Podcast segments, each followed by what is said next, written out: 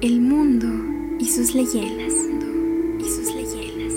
Donde los fantasmas convergen. Con Maciel, la voz de lo paranormal. La voz de lo paranormal. Capítulo 2. El solsticio de verano. El solsticio de verano. Buenas noches. Bienvenido a un capítulo más de El mundo y sus leyendas. Mi nombre es Maciel. Hay muchísimas leyendas en torno al solsticio de verano. Hoy te contaré algunas de ellas. Pero antes de empezar, te invito a que enciendas las luces para asegurarte que no hay alguien extraño cerca tuyo, porque recuerda, los fantasmas están en todos lados. Quédate cerca, pues este capítulo comienza ya.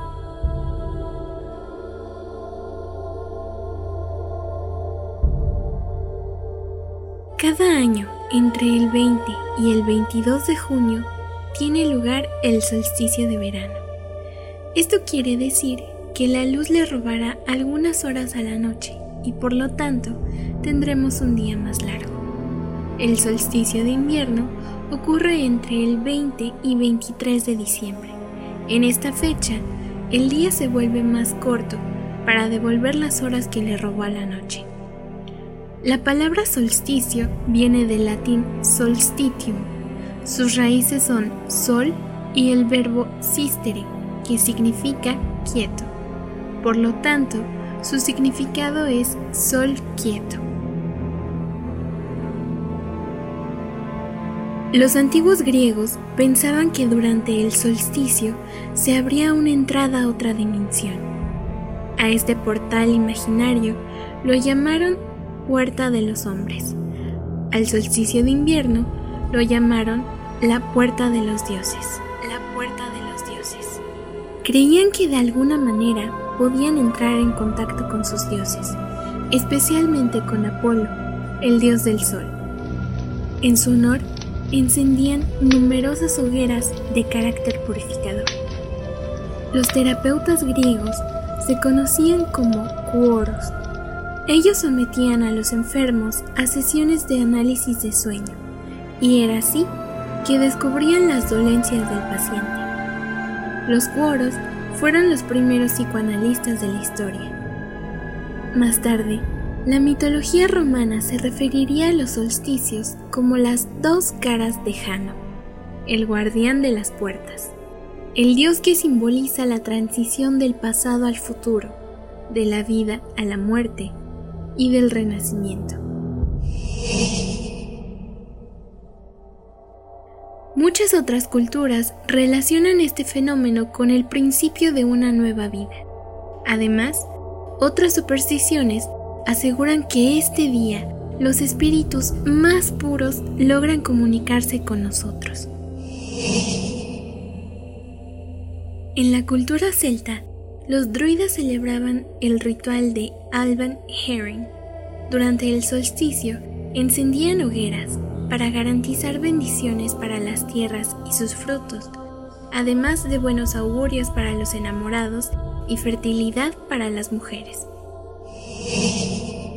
En México, los guerreros aztecas hacían muchas ofrendas al sol, para que su fuego renovador les diera buenas cosechas y salud.